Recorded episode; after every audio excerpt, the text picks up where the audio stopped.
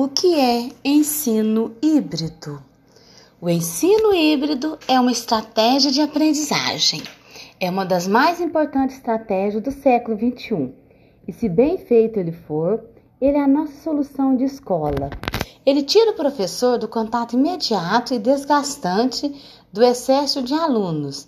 Ele coloca o aluno como protagonista, desenvolve ferramentas para o aluno fazer altas aprendizagens. No ensino híbrido, vai ter a participação de três autores imprescindíveis: o professor, o aluno e o projeto.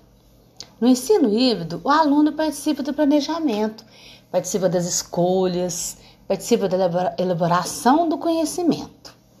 O ensino remoto não é ensino híbrido.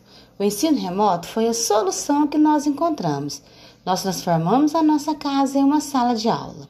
No ensino híbrido, podemos no ensino híbrido, podemos fazer da nossa casa um laboratório. Por exemplo, se nós vamos introduzir a letra A, nós vamos enviar fotografias de letras de todos os tipos, maiúsculo, minúsculo, e vamos pedir para os alunos pesquisarem na casa objetos que começam com a letra A, é, objetos, é, todos os objetos que começam com a letra A. É, por exemplo, é, ensino, então, ensino híbrido, o aluno participa das escolhas. O ensino híbrido ela é, é laboratório, pesquisa em casa, digitais. Nós, professores no ensino híbrido, temos que ter uma nova postura. Nós temos que nos modernizar.